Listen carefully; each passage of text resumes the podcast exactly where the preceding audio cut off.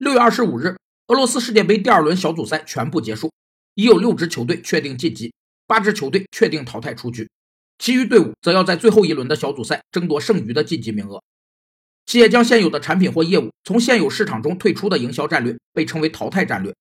如果某项业务已经没有增长潜力，或者放弃这项业务可以进一步增加盈利，就可采用这种战略。